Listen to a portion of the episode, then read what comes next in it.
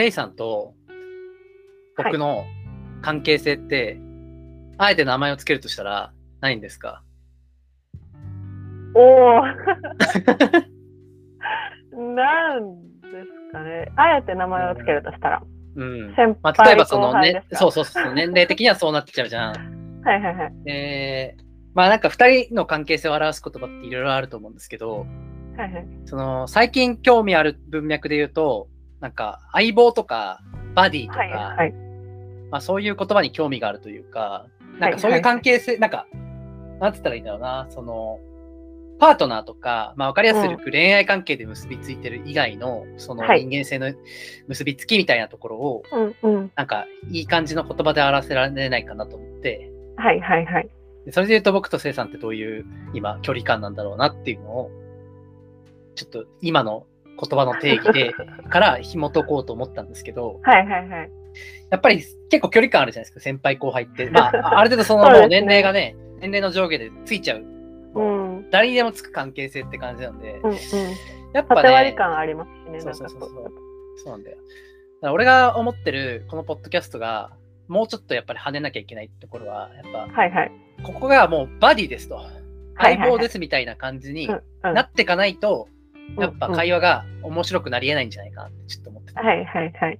でも大事ですよね。確かになんかそこの、なんだろうな、差分がないというか、こう、シームレスになっていくそこの関係性が、うんみたいなのって、やっぱり会話の内容とか話し方もだいぶ変わってくる部分ですよね、確かに。そうだよね。で、ちょっと話がどちらかあるんですけど、はい、どちらかしましょう。あのー相棒ってはい。語源調べてみたんですけど、おお いいですね。なんかどういう語源だと思います？相棒、うん。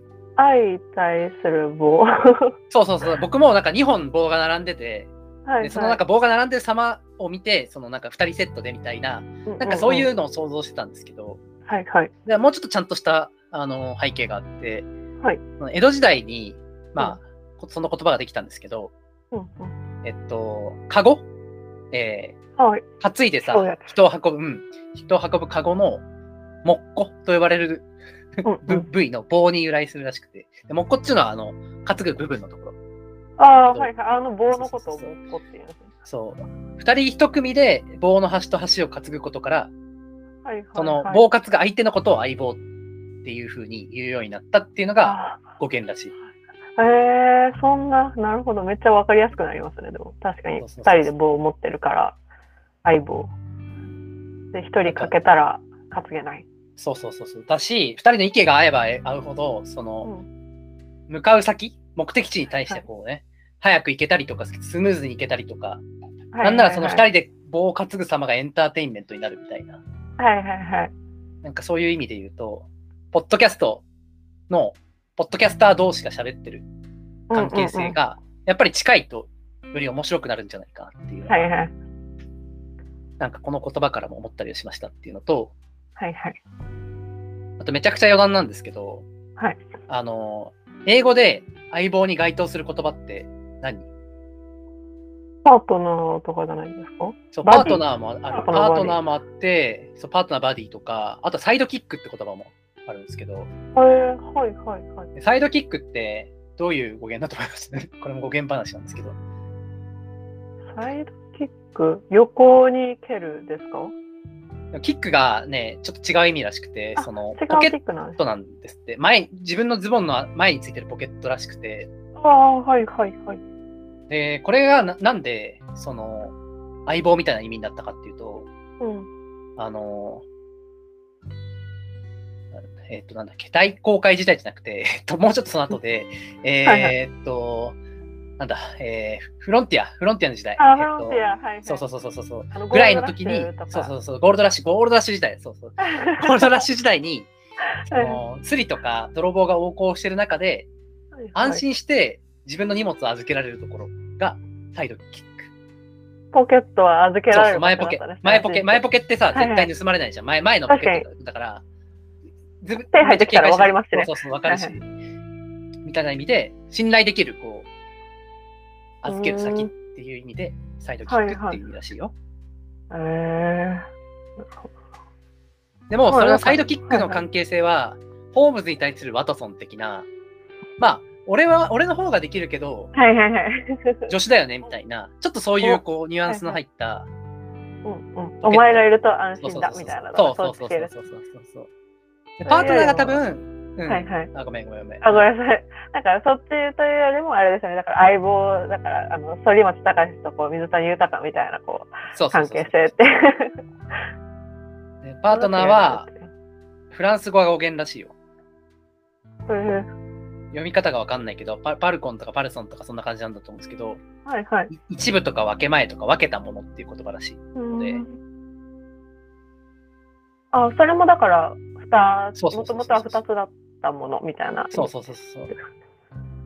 みたいな話らしいので、うんなんで、まあ、パートナーという言葉がよりふさわしいんじゃないかなと思いつつ、うんうん。ただ、バディって、スラングで、その、はいちょっとエッチな意味でのお尻というか、なんかエロ,、はいお尻みたいなものを指すスラングになってるくらいで、はいなんか結構、そんなになんか綺麗な言葉じゃないらしいんですよ、バディって。あ、そうなんですね。うん、で、なんか、そんないろんな、なんていうんですかね、ちょっとこう、お前とかも多分日本語もそうだと思うんですけど、なんか仲いい人ほど、ちょっとこう、わ悪い呼び方するじゃないですか。そうそう、ふざけた呼び方するじゃないですか。なんかそういうイメージで、その昔の炭鉱夫とかが、こう、おいお前みたいな感じで言ってた言葉が、バディっていう言葉らしくて、はいはいはい。俺の中の相棒のイメージは、なんかどっちかっていうと、そのパートナーからさらに、なんかバディ状態になってるみたいなのが、うんうんうん。なんか結構こう、求めたい。求めたい、求めたいというか、なんか、こう、二人の関係性が、なんか面白くなる一つのこう、キーなのかなと思ってて。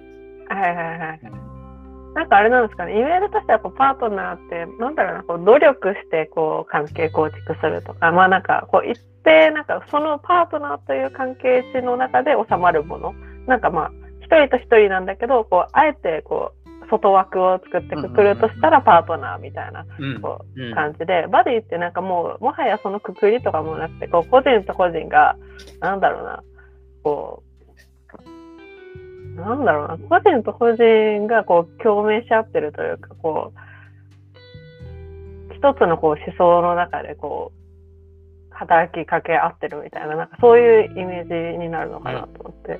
うん。なんか、だいぶ、なんだろうな。今でもイメージとしてこう違うものなんだろうなっていうのは持ってっている感覚はありますが、まあなんか、ちなみにここ、なんかそっちの方が良さそうだなみたいなのを思った、こう、理由とかなんか、そっちがな なんでいいのかみたいなって、まあやっぱり、どう、どうなんですかね。その、いろんなポッドキャスト今聞いてるじゃないですか。はい。あの、ゆる言語もそうだし、うん。えー古典ラジオもそうだし、えっと、僕が好きなので言うと、機械解明会辞典っていうポッドはいキャストがあったりとか、まあ、なんかそういうのの、なんか共通点みたいなところで言うと、こう、二人の関係性とか三人の関係性とかで結構、うん。こう、踏み込んでってコミュニケーション取ったりするっていう、なんかはいはい様を見てると、うん。なんか、面白いコンテンツの背景に、そういうこう、関係性の妙みたいなものがあるのかなと思ってて、うんうん個人的にその最たる例が、あの、ポッドキャストじゃないんですけど、匿名ラジオってあるじゃないですか。はい、ありますね。あの、おもころのそう二人の。僕もせいさんも大好き、おもころの。おもころ。えーなんつったらいいんですかね。インフルエンサえー、インフルエンサー？もブブロガーと。ー まあそうだね、元ブロガーと、えっと、面白ツイッター面白ついたら、のダヴィンチ恐山。ダヴィンチ恐山ってさ、はい、面白いツイートをする人で有名になったんだよね、多分認識はいした。はいはいで、アルファは、まあ、アルファの日記っつう、まあ、なんか、個人ブログはい。から有名になったブロガー。うんうん。で、そこからまあ、今、バーグハンバーグバーグ。まあ、すごい名前の会社だけどね。そこで広告マンやってる二人みたいな感じだよね。そっか、あれも一応広告マンなんですね、こうくくりとしては。そうでしょう、そうでしょう。電通とかから仕事もらって、うんその制作をしてたりとかするんでね、広告企画制作をしてたりするみたいな感じでしょ、多分。まあ、直受けもやってると思うけど。うん。うなんか、そう。その二人がやってる匿名ラジオが、ごめんなさいはい。めちゃくちゃ面白いじゃないですか。面白いですね、あれ。あれって結構ユーモラスとかユーモア的な側面とか、なんか話してる内容が面白いとかっていうのがたと多分当然まずあって大前提として。うんうんうんなんかその面白さの背景に何があるんだろうなと思ったときに、このダヴィンチ恐れなんとアルファのはい。バディ、バディ。バディか。バディ感じゃないかっていうか、まあ僕の中の仮説っていうのと、はいはいはい。確かじゃあ僕と生さんがバディ的になるにはどうしたらいいんだろうなっていうふうに思ったときに、どうしたらいいんだろうね。最初あの、最初一個仮説があって、に。はいはいはい。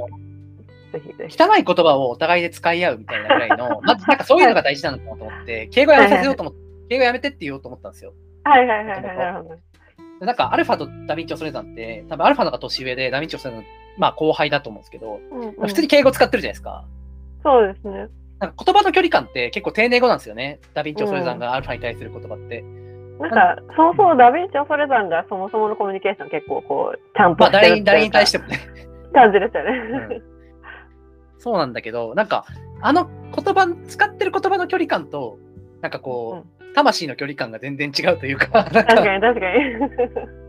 なんかシンプルにこう話聞こうやりとり聞いててもそのツッコミそこでしちゃうんだみたいなとか、うんなんかそういうのがあったりするんでこう言葉を自体はこう敬語ではあれどこうツッコみ方とかは結構こう、シャープなものがあるなって思いながらますね。そうなんだよね。そうなんだよね。だから、なんか、ね、そう、バディの話を始めたのは、うんまあ、あの、最高のユーモアラジオ、匿名ラジオが、はなぜ面白いのかに対する私の説としては、はい。二人の関係性っていうのがあはい。るんじゃはないいかと思って、はい。そんな話をし始めたと思ったんですけど、はい。逆に生さん側で言うと、匿名ラジオ聞いて、はいはなんかどういう感想を持ったとかってありますか？そうですね。まあなんか、その二人の関係性みたいなのももちろんそうなんですけど、私はまあなんかそこからこう、なんだろう、出てくる、こう、二人のこう、話の展開というか、トークの展開みたいなところが、こう、パッと面白いなって思ったっていうのがあって、まあ個人的な興味がそっちにあるっていう、こうあその喋る言葉と、それを生み出している、こう、脳みその動きがどうなってるかみたいな ところに興味があるんで、そうなった時に、やっぱり、こう、匿名ラジオ特徴的なのって、こう、ない話とか、まあまあまあまあ。あの、で、こう、話を紡いでいったりだとか、こそうね。は無限にこう、展開していくみたいな。あの、設定だけ決めて、そこからいろいろ物語作っちゃうみたいな。ところが面白いポイントだなと思って、うん。なんかこれが、こう、面白く続けられるのって、一定こう、なんだろうな、この人が、なんだろう、お互いのこう、まあ、ユーモアの世界線がこう近いっていうのと、なんかお互いでこう理解できる範囲で、ちょっと変、なんだろうな、自分なりのこうアレンジメントというか、こうを加えて、こう話を紡いでいくから、こう、面白くつながっていくんだろうなって思った時に、はいはいはい。なんか、その、なんだろうな、アナロジーがないですけど、この話に行ったら、次はこの世界観で、こういう話ができるだろうな、みたいなのを考えていく思考っていうのが、うん、こう現れてるのがすごい面白いなって思って。それって、なんか、僕も結局関係性に紐づくのかなと思ってて、はいはいはい。なんか。、アルファってこういう時こういうことを考えていて、この話をこのおちにしたら面白いと思うはずだというダヴィンチ・オソレダンの何も言わぬあうんの呼吸があるからこそ、その話を発展させ続けて、そのお互いで持ってきたいおちに、だから話さなくても、こう、カゴを持ちながら目的地がわかるって状態になってるのが、やっぱりあるからこそなんじゃないかなってちょっと思っていて、ごめんね、無理やり関係性に戻したんですいけど、い っていうところが、なんかあんのかなとは思ったんですよね。そう。うん。そこはあのもちろんあると思うんですよ。はいはいはいはい。でもなんか、すごい、なんかそれをやってるにしては、こう会話のテンポめっちゃ良くないですか？まあね、確かにね、確かに。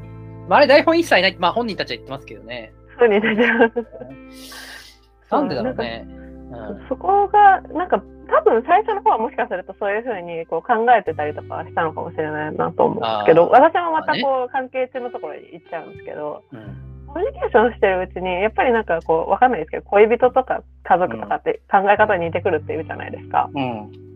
なんかそこの部分でこう、なんだろうな、お近づいていったというか、こう、いうのもあるのかなって。思うんですよ。確かに俺もなんか、せいさんが次どういう話に発展させるのかは、あんまり見えてない中で質問してるかもしれないね、今も。はいはい。そうなんですよね。そういうのがね、どどうやってそういうのって統一するんだろうね。彼らって多分なんかうん、どういう、どうやって統一してったんだろう。笑いユーモアのセンスを確かめ合うみたいなことを やり続けてるからかな。でもやり続けてんだよね、彼らね。多分普通に仕事そうでそれを。ですね。なんかもう、おもころチャンネルとかでも、こう、大喜利大会ずっとやってるみたいな感じだと思うんで。ね、お互いのユーモアを確認しずし続けるみたいなことやってるからなんだろうね。うんそうなんかそう今大喜利って私言ったんですけどそこのはいはいユーモアを確認し続けるみたいなので、うん大喜利も結構 いや、そうだよね。めちゃくちゃいい と思う。めちゃくちゃいいと思う。確かに、確かに。確かにね。確かに。なんかこう一つのお題から大喜利って特にこうだいぶ違うところに発想を飛ばすじゃないですか答えとして。でそれを見ることであこいつこういう範囲に興味関心強いんだなとかなんかこういうこうお笑いが好きなんかシュールな笑いが好きとかなんかすごいくだらないのが好きみたいな一本とかあるじゃないですかああいうのを見ててもすごい違いが分かってくるなって思うし確かにな、確かに。ああいうのって実はすごいこうその考え方のすり合わせにこう役立ってるんだろうなって今思いましたね。確かにね。彼らの場合、アウトプットがさ、そのユーモアでアウトプットするからこそ、そのユーモアの感覚のすり合わせを大喜利でやってるっていうのは、なんかめちゃくちゃ合理的なのかもしれないね。なんかねう。んうんうん。その大喜利とか、なんか一ボケするみたいなものを。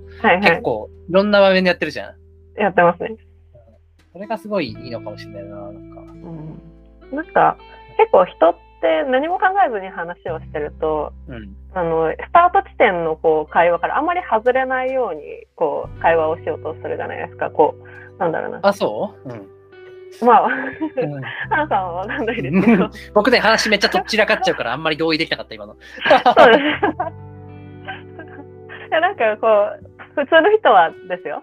うん普通の人は割とこうなんだろうなこう、まあ、話をこう合わせるとか、なんかこう、円滑に進めるみたいな意識が、無意識とかでも働きやすくなるのかなと思ってて、あまあ、集団の生き物なので、社会性の生き物で。はい、ってなると、なんか、割と個性とか、その人らしさって、うん、そこから外れたところに本来は見つけうるものをこう、多分から分かるみたいな。なるほど、なるほど。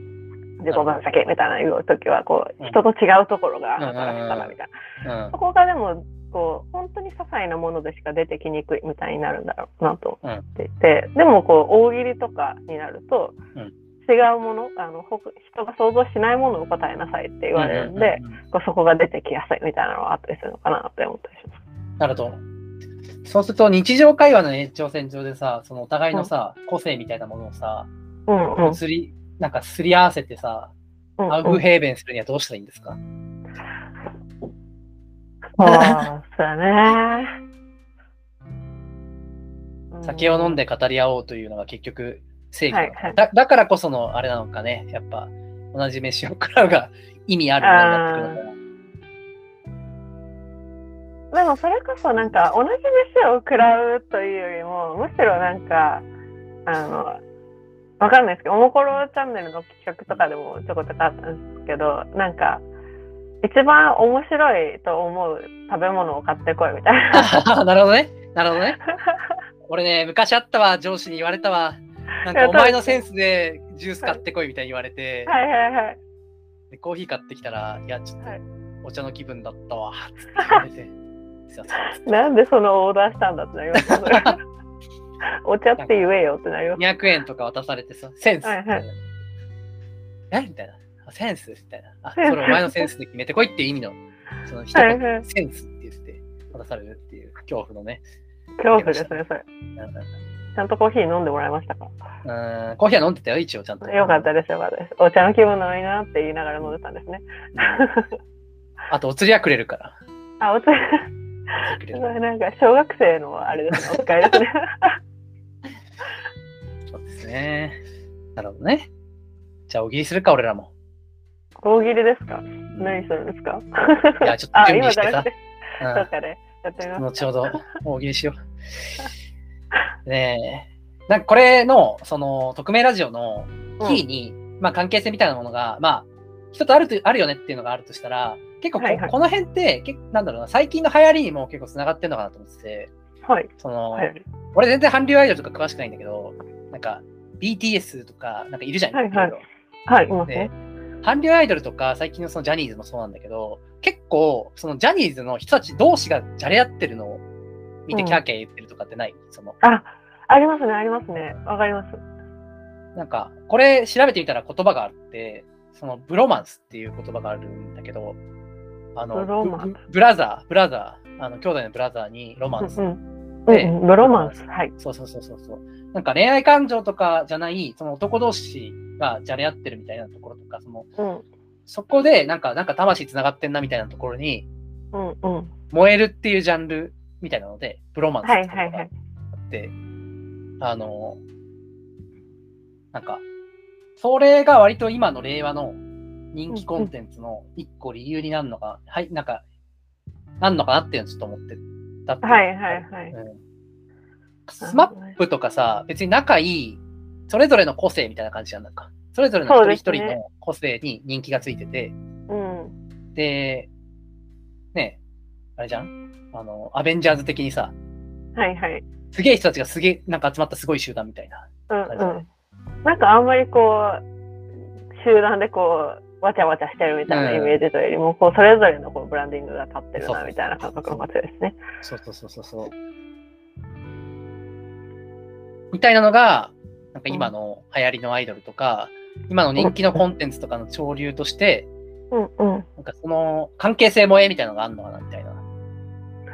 なるほどな。関係性もええか。なんかあんまり考えたことなかったけど、確かになんかよく見かけるなみたいな感じ。うんね。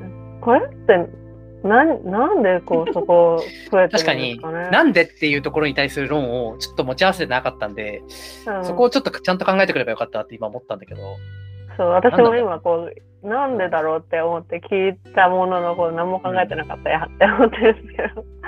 なんかさ、例えば、はいはいおもころチャンネルも、その見てたりすると、その、ダヴィンチ恐れなんてお酒飲めないんですよ。なんかそれを気遣って、なんかアルファが、例えばその、コーラを渡してあげてるみたいな場面うんを、うん。コメントでなんか、燃えるみたいに書いてる人とかいるわけですよ。拾うんですね、わざわざ。そうそうそう、わらわざと拾って、誰々が今喋ったのが滑ったのをフォローした〇〇さんの、このフォロー素敵みたいな。はいはいはいはい。なんかそういうのって結構最近増えてんなと思ってて、うんうん、なんかなんなんなんでだろうなんでなんだろうな。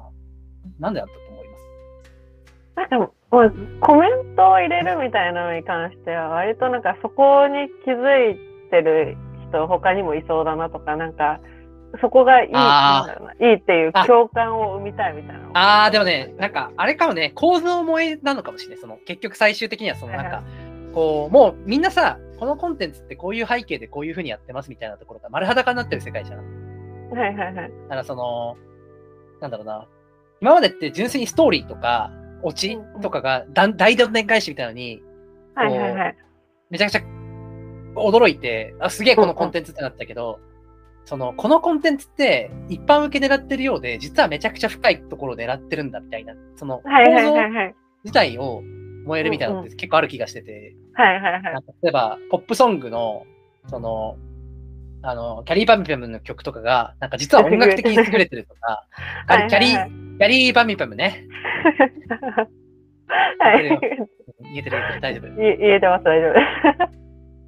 音楽とか、なんかアイドルとかの音楽が、実はその、こういうすごいアーティストが作ってて、みはいたいな、なんかその構造が丸裸になってるから、俺知ってるよ感っていうか、はいはいはない。んかはい、そこに燃えてるっていうか、それが割となんつったらいいんだろうな、こう、快感につながってんのかなっていう感じがしましたね。うんうんうん。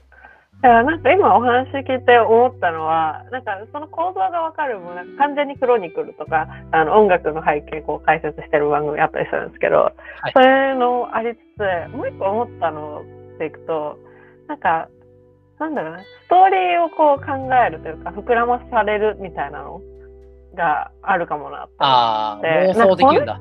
そうです、そうです。この人とこの人はこういうふうになんだろうな、まあ、関係性なんじゃないかとか、うんうんうん。こういうふうにこう普段こうやり取りしてるんじゃないかとか、まあ、曲に関して言うとこういうストーリーが実はあったりするんじゃないかみたいなのをなんか割と自由にこう考えることができるし考えさせられるからこうそれが受けてるみたいなのってあるんじゃないかなみたいなの思はいはいはいはいはい。まあなんでそれがじゃあそれこのタイミングだみたいなのはわかんないですけどなんかシンプルにこう想像関係性人と人との関係性とかその人らしさその人の考えていることを考えさせられるみたいなのって、個人的にすごい面白いしハマハマる部分ポイントだなと思いましたね。まあなんかその辺のこう妄想みたいな話って、まあなんかあんまり好きな言葉じゃないけど、不女子ってよく言われてる人たちがさ、はいはい。こう BL 本とかを作ったりするわけじゃないですか。うんうんうんあああいうのってなんか妄想の結晶なんだと思うんですけど、なんかそういうのが割と今までだとアングラだったのが、まあ、より一般に受け入れ始められてきたっていうのはあるのかもしれないですけどね、そのはいはないんかはい。個人の妄想みたいなものを面白がるみたいなのが、なんか文化的にちょっと許容、なんかそれがなんか、ボーイズラブまで行くとちょっとなんか性的消費として行き過ぎな気がしてるんですけど、また違うんですよね。うんだからブロマンスとそこ BL みたいなのが。ブロマンスとかがちょっと市民権を得てきたというか、そのなんか、は本来隠して恥ずべきものみたいなものが、なんかはいはい。もしかすると個性の尊重みたいな世界の中で、なんかは全然発言していいものなんだっていうふうに市民権を得てきたっていう話が一個あるのかなっていうのと、うんうんあとはなんかあれかもしれないね、その、ちょっとオタクっぽい、その、遠くから眺めてるしかできないけど、その辺の背景を理解してると、まるでなそのな輪の中に入ってるように感じるっていう感覚もあるのかなと思ってて、はいはいはいはいはいはいはい。その二人の関係性の中に入り込めてる感覚を持つんじゃないかなと思ってて、うんうんうんうん。そこもあるのかなと思いました。それはめっちゃありそうですね。なんかうん今、ハンさんが言ったことと、なんか私がさっき言ったことと掛け合わせると、なんかその、まあ例えばアイドルのこう、いこうイチャコラしてるこう動画とかって、うんうんうんなんか自分の世界観自分の考えているこう世界の中でそれぞれのこうそのアイドルたちの性格とかこう関係性があって、はいはいその中にでだけこう通じる物語とかこう会話とかが文脈がそううんうんうん発生するじゃないですか。なんでなんかそこのこう自分の世界観の中だけでそのアイドルたちとこう自分も関係を持ててるみたいな、そうの構造が作れるんだろうなって今はってなりました。推し中毒ですよね。推し中毒毒になりますね。なんか、毒。これすごいですね。自分たちで、なんか、架空の VR 現実じゃないですけど、こう 仮想現実をこう脳内で作ってるみたいな状態ですよね。だから。うん。そうそうそう。っていう感じなのかなっていうので、やっぱ熱狂が生まれやすいのも、そういうこう関係性の伝わり方がうまいっていうか、なんつったらいいのかな。うんターゲットももちろんなんかそういうこう背景萌えするような人たちだし、うんなんかそれに対してなんかこう、二人が通じ合う文脈が、なんか割といろんな多文脈にわたる、なんかユーモアのセンスもそうだし、なんかインターネットのなんか歴史とかもそうだし、出会いのうんうんうん。そうだし、なんかおもころっていう、その、サブカルチャー好きの人たちにとっては結構大きい、なんか、はいはいはい。の中でのヒーローみたいな感じだし、みたいなので言うと、結構いろんな文脈があるから、そういう、なんか、人気の背景なのかなという感じですかね。そんな匿感じね、名ラジオを真面目に、匿名ラジオ人気を真面目に考えてみるという話でした。なかなかあのラジオを真面目に考えようとする人いないですからい。や、でもめっちゃいるよ、めっちゃいる、めっちゃいる、めっちゃいる。あ本当ですか？てかす、すごくて、あのファン層って。おなんかはいはい。その関係性萌えの延長で、例えばそのイラストを描いてるとかって人たちももちろんいるんですけど、あーはい。ツイッターで見たことあります。驚いたのは、匿名ラジオのあの回っていうサイトがあって、あはいはい。の、結構そのすごいエンジニアの方が作ってるんですけど、うん。どうやってるのかわかんないけど、音声データとかを取り出して、多分 AI とかで言葉の分類してるのかな？なんか検索かけるとね、出るんですよ。はいはい。例えば、ドラえもんとかって調べると、ドラえもんにどんな旅が提供できるかみたいな回とか、ドラえもんの話をした回が出てくるんです。そのタイトルに入ってなくても。ああ、はいはいはい。みたいなサイトがあるあすごいですね、それ。うん。すごいよね。すごくない？匿名ラジオのなんかあの回を検索するみたいなやつがあって。はいはいはい。なんかすごい、匿名ラジオガチ勢は俺らよりもう何万人もいると思う。すごい匿名ラジオ。ガチ勢とか、匿名ラジオを盛り上げるガチ勢は他にもいっぱいいる。もうだからあれですよね、バーグハンバーグバーグはこう、無給のこうインフルエンサーを雇えてる状態ですね。マジ強固、強固だと思いますよ。あの会社の。すごいと思う、マジで。いやー、と、そんなところでね、もうね、実は30分ぐらい喋ってるんですよ。あ結構喋りましたね、意外と。そうなんだよ。まあ、一旦ちょっとね、今日は、こはいの回についてはね、ちょっと、なぜ人気なのかみたいなところの関係性の話からちょっと入りましたけど、ちょっとね、別にこれ真面目にめっちゃ話すっていうよりは、うん。あの、気を抜く回息抜き的に。感じに考えてたので、ちょっと他にもそういう話できればと思うんですけど、はい。はい一旦、ちょっとここで切ろうかなと思いますけど、はい。はいじゃあ、じゃあ、今日も。また今度。バイバイ。はい、バイバイ。はい。